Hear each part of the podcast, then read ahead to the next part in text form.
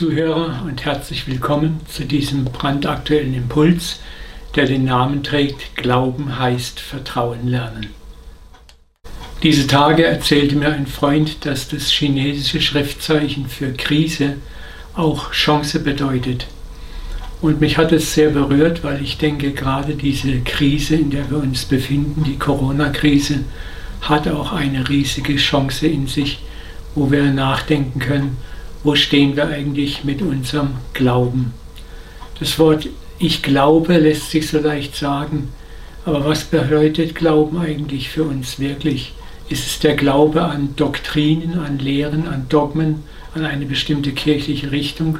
Oder hat Glaube nicht etwas ganz, ganz anderes zu sagen? Ich möchte mich in diesem Impuls mal mit dem Thema Glauben näher auseinandersetzen und habe diesen Impuls überschrieben, Glauben heißt Vertrauen lernen.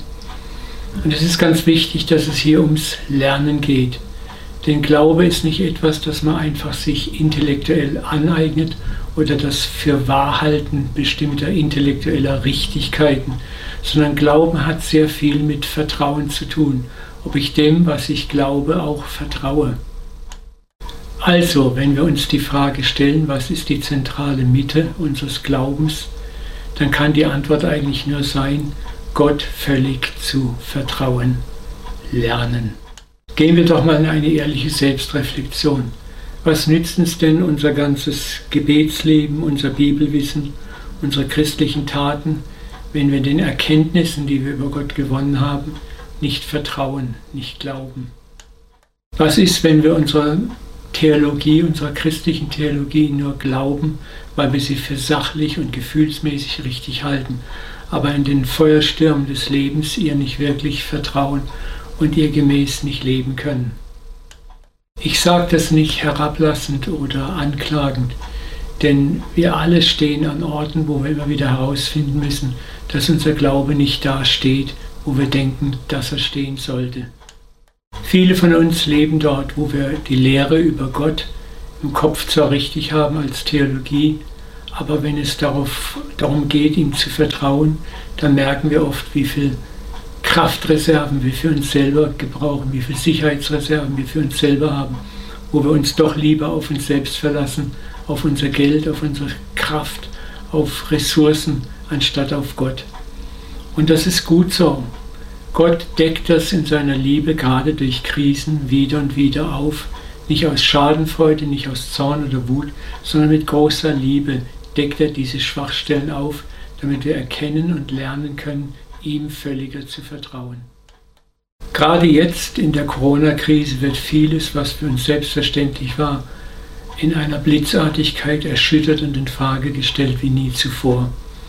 Und viele zweifeln im Moment auch an ihrem Glauben an Gott, sind unsicher und ich möchte hier einfach Mut machen. Das ist völlig normal.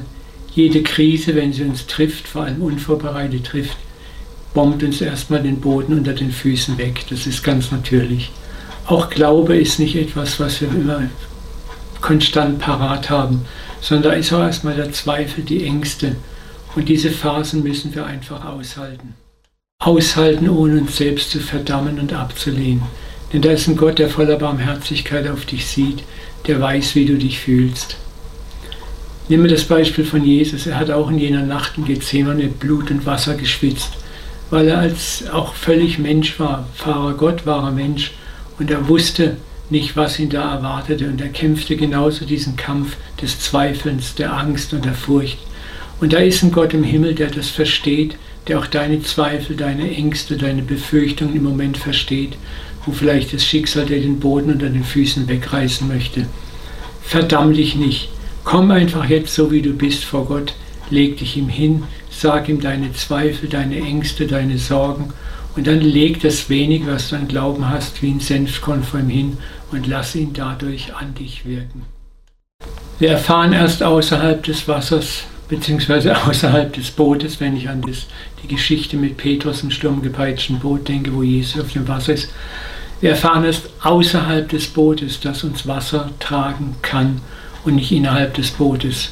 Und so bringt uns Gott manchmal in Situationen, wo Stürme unser Leben, unseren Lebenskontext erschüttern und wir gezwungen sind, auf das Wasser zu gehen, etwas, was eigentlich völlig unmöglich ist, um dort draußen zu lernen, dass Wasser eben manchmal doch trägt, wenn Gott uns ruft.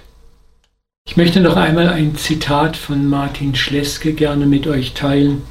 Das kommt aus dem Buch Der Klang vom unerhörten Sinn des Lebens. Martin Schleske ist Geigenbauer und ein begnadeter spiritueller Autor. Und da geht es ums Vertrauen. Kein Mensch hat Vertrauen als Besitz. Vertrauen lässt sich nicht speichern oder anhäufen wie in einer Scheune sammeln und bei Bedarf herausholen, als sei es ein Besitz, über den man nach Belieben verfügen kann. All die Jahre habe ich Vertrauen angehäuft, nun habe ich Ruhe, denken wir. Nein, wir können Vertrauen einzig in dem Moment gewinnen, wenn wir es brauchen. In den guten Zeiten ist unser Leben oft wie von selbst getragen.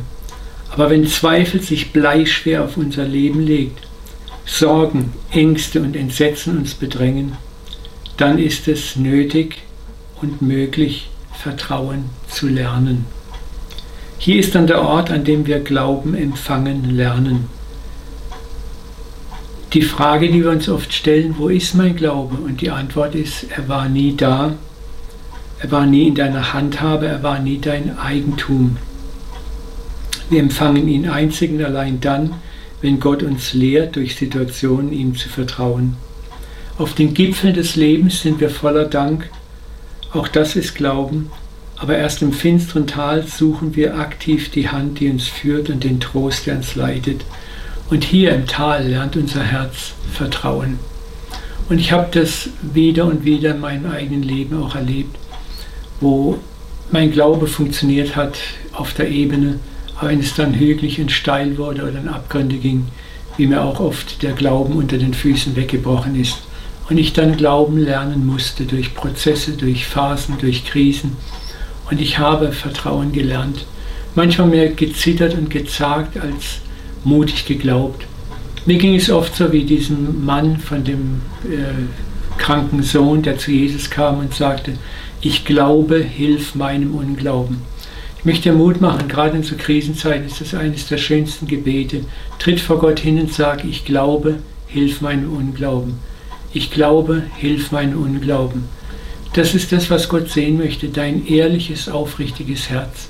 Er hat kein Interesse daran, dass du dich vor ihm verstellst, mutig irgendwelche Bibelverse hinaus posaunst, die dir eigentlich nicht wirklich etwas sagen. Es ist gut, Gottes Wort zu proklamieren, aber zum Proklamieren gehört auch, dass das Wort mein Herz erreicht hat. Und das geschieht erst durch Erfahrungen und durch Lernen. Vertrauen beginnt zunächst damit, dass wir der Lehre und Erkenntnis über Gott Glauben schenken. Wir lernen von unseren Altvordern, von anderen. Es ist wie bei Hiob, der gesagt hat, ich kannte dich zuerst vom Hören sagen, dann hat mein Auge dich gesehen. Glauben beginnt immer zuerst mit intellektueller Erfahrung, mit Einsicht, mit Verständigkeit. Dann führt uns Gott durch die zweite Tür, die Tür der Erfahrung, wo wir das, was wir glauben, was wir vom Kopf her glauben, erfahren müssen in Prüfungen, in Krisen, in Herausforderungen. Ich sage mal, das sind die beiden Türen. Die erste ist die Tür der Erkenntnis, durch die wir gehen. Die zweite ist die Tür der Lebenserfahrung, durch die wir gehen, die Krisentüren. Und beide Türen sind so wichtig, dass wir durch sie gehen. Nochmal Hiob. Sein Leben war geprägt. Am Anfang erkannte Gott vom Hörensagen, durch das, was er von seinen Altvordern gelernt hat über Gott. Da war eine Erkenntnis über Gott, die mir vom Kopf bestimmt war, vom Sinn bestimmt war. Dann kommen die Krisen, die unfassbaren Krisen. Und in den Krisen begegnet ihm Gott in einer Weise, die er nicht mal beschreibt. Aber danach sagt Hiob, ich kannte dich vom Hören sagen, jetzt hat mein Auge dich gesehen. Und das ist für uns alle der Moment, wo wir Gott begegnen, auch in Krisen, wo wir erfahren, wer er wirklich ist und wir dann begreifen, wer er wirklich ist. Und dafür sind Krisen da. Und die Erfahrung ist manchmal so tief, dass du einem anderen Menschen nicht mal genau erklären kannst, was passiert ist. Aber das Resultat ist, dass ein Friede, der höher ist als alle menschliche Vernunft, in dein Herz kommt. Und das habe ich ja auch immer wieder erfahren. Und was ich erlebt habe, ist, dass in den Krisenzeiten eins passiert, mit jeder Krise wird die Zeit der Panik und der Angst kürzer und du kommst schneller in die Ruhe rein. Aber ich habe auch heute noch Angst und manchmal Furcht und Schrecken und auch im Moment bin ich immer etwas unsicher. Aber das ist okay, ich schäme mich deswegen nicht, ich verachte mich deswegen nicht, ich empfinde meinen Glauben nicht als schwach. Ich fände es eher verdächtig, wenn ich jetzt so völlig gelassen wäre. Und ich glaube, ich würde auch unauthentisch wirken, wenn ich den Leuten hier vor mir erzähle, ich habe keine Angst. Ich habe Angst, ich habe Furcht, aber das ist okay. Ich weiß, wo ich hingehen kann mit meiner Furcht. Amen. Nochmal zu Hiob. Sein Muster, sein Beginnermuster war, eine äußerliche Beziehung zu Gott zu unterhalten. Da war gutes Betragen, gutes Benehmen, Moral, Opfer, korrekte Theologie, aber es war wenig Herzensbeziehung, wenig Glaubensbeziehung da, wenig Vertrauen da. Und genau das möchte Gott auch in unserem Leben ändern. Er will, dass wir von unserem äußerlichen Kopfglauben wegkommen zum Herzensglauben, dass wir ihn vertrauen lernen, dass wir ihn erleben, erfahren, wie er sich selbst in den kleinsten Kleinigkeiten um unser Leben kümmert und bekümmert. Und das ist das, was ich Menschen auch in der Seelsorge und im Coaching, Mentoring immer wieder sage. Erfahre Gott jeden Tag spürbar, fühlbar, messbar. In den Psalmen sagt David, dass, äh, dass wir schmecken und sehen sollen, wie freundlich der Herr ist, wohl dem, der ihm vertraut. Also ist so schön, so schön, dass Gott möchte, dass du schmeckst und siehst, ihn mit den Sinnen erfasst. Lass dir nicht von Menschen erzählen, Glauben ist nur mit dem Kopf. Glauben ist auch, dass du ihn mit den Sinnen erfasst, erfährst täglich. Das stärkt dein Glauben. Und Gott ist ein Papa, der sich gerne dir zuwendet und der dich gerne beschenkt und dich berührt. Der weiß, dass du das brauchst für einen gesunden Glauben. Und deswegen schau, dass du in deinem Leben jeden Tag Erfahrungen mit ihm machst, egal wie klein oder wie groß sie sind. Aber jede Erfahrung ist ein Baustein, die dein Vertrauen immer größer wachsen lässt. Und was noch wichtig ist, fass nicht immer in deine Tasche rein und zähl, wie viel frommes Wechselgeld du hast. Oder ramm dir den frommen Fieberthermometer in deinen Hintern, um zu messen, ob deine Betriebstemperatur gut genug ist, dass du bei Gott Gebete erhört bekommst. Er liebt dich, er ist deine Gerechtigkeit, nicht du. Du bist Gold und Asche und du wirst Gold und Asche bis zum Ende deines Lebens bleiben. Was ich immer mache, ist, dass ich jeden Morgen, das fällt mir manchmal auch schwer, zu Gott hingehe im Gebet und sage, hier ist mein Gold und hier ist meine Asche und jetzt mach was. Und dann erwarte ich, dass Gott mit meinen Begrenzungen und mit meinen Gnaden, die ich habe, arbeitet. Und an manchen Tagen ist die Asche so viel mehr als das Gold. Aber auch da traue ich mich zu bitten und zu vertrauen, dass er mir hilft und dass er mich segnet und mir beisteht und vor allen Dingen, dass er mich liebt. Also lern das. Das ehrt ihn wirklich, wenn du mit dem wenigen, was du hast, zu ihm kommst und sagst, mach was draus. Und so ist der Prozess, wo Kopfglaube zum vertrauenden Glaube wird, oft die Krise. Die Krisen, in die uns Gott hineinstürzt, um uns zu verändern und zu transformieren.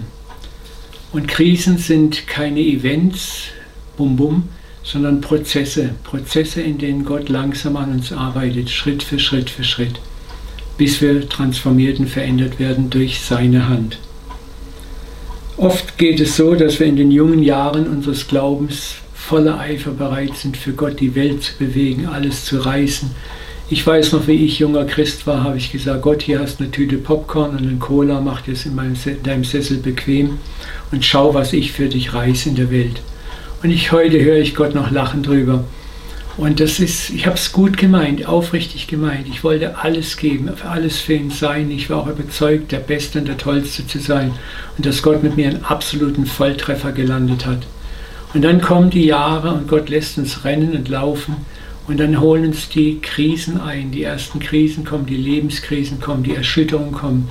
Wir begegnen immer mehr dem Schatten in uns, den Begrenzungen in uns. Und wir sind schockiert, wenn wir sehen, was für Schatten immer noch in uns sind.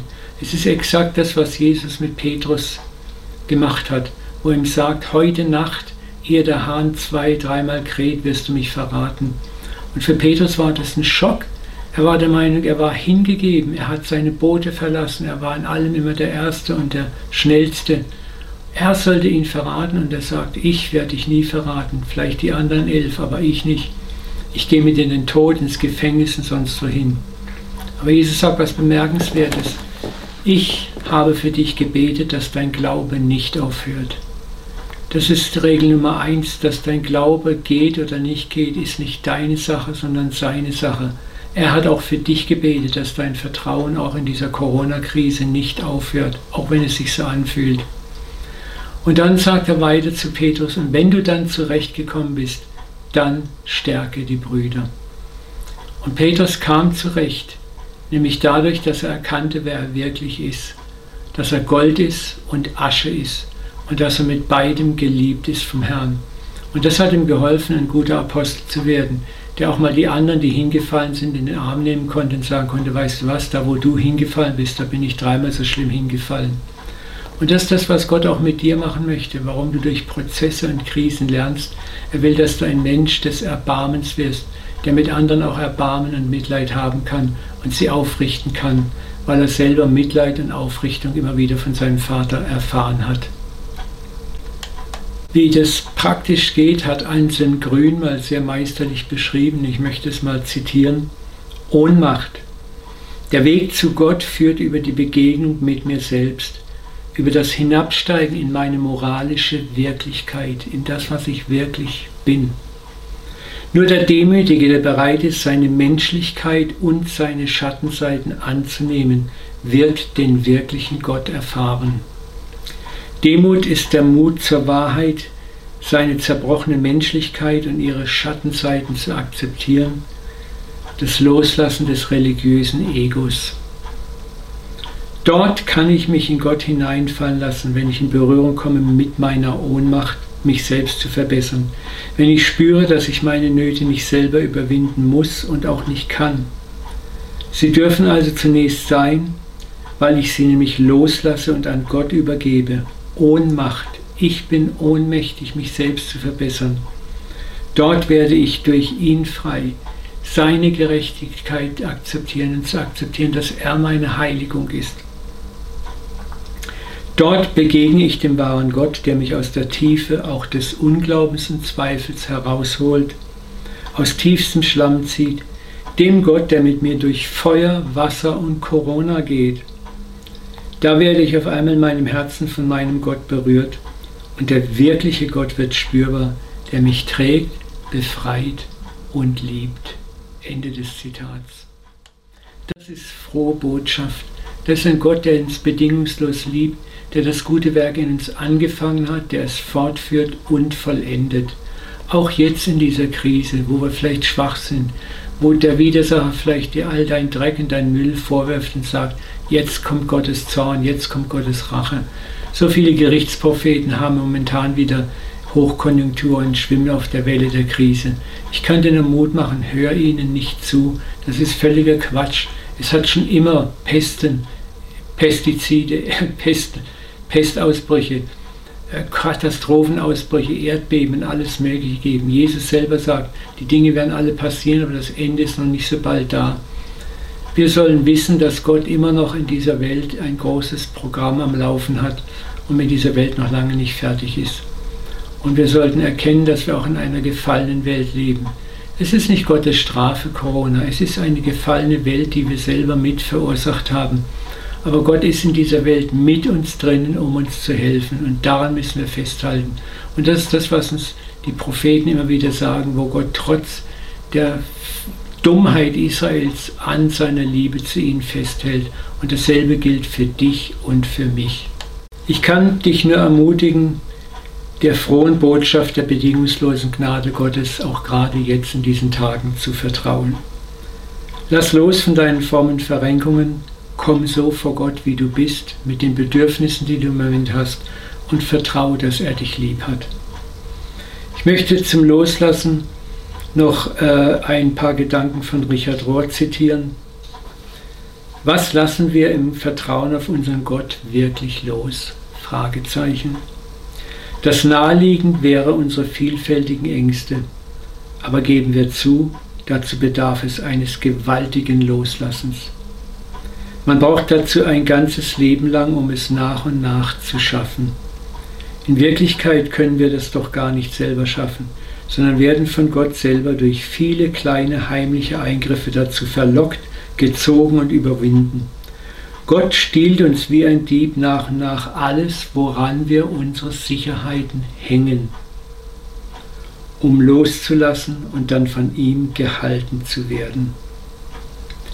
Das ist das, was im Hohen Lied am Ende auch der Vers sagt. Wer kommt dort aus der Wüste, gestützt auf ihren Geliebten, die Braut Christi, gestützt auf ihren Geliebten.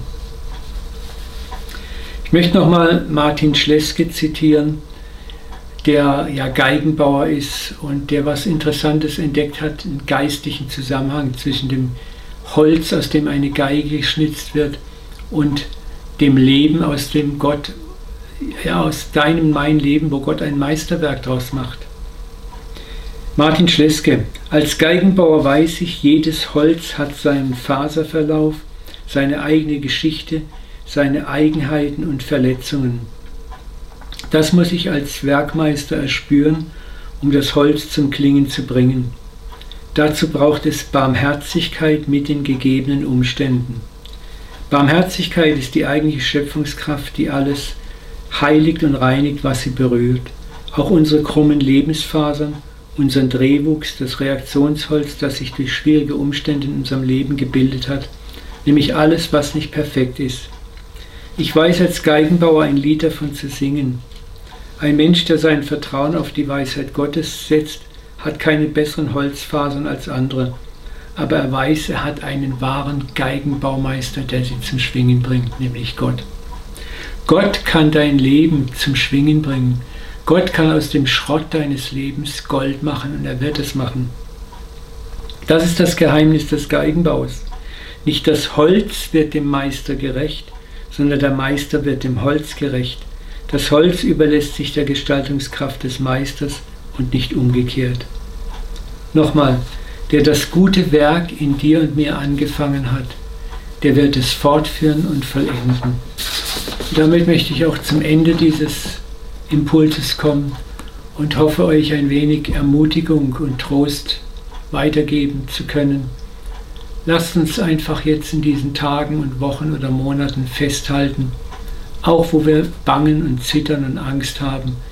Komm so wie du bist vor dem Vater, breit dich vor ihm aus, geh mal spazieren vielleicht und schütt deine Seele aus, nicht mit frommen, wohlgesetzten Worten, sondern schrei raus, was dich bedrückt, ruf raus, was dir Angst macht oder was dir Freude macht. Aber sei der, der du bist. Und Gott wird sich dir offenbaren und zeigen. Und der Friede, der höher ist als alle menschliche Vernunft, der soll jetzt unsere Herzen bewahren dass wir auch selber anderen weitergeben können. Dass das passiert, was Jesus zu Petrus gesagt hat. Wenn du zurechtgekommen bist, dann stärke die Menschen um dich herum. Und das wollen wir versuchen zu tun. Ich danke euch für eure Aufmerksamkeit und wünsche euch gesegnete Zeit, gesegnete Tage. Wir hören weiter hier auf diesem Kanal voneinander. Bis bald dann, seid gesegnet und gedrückt, euer Uwe.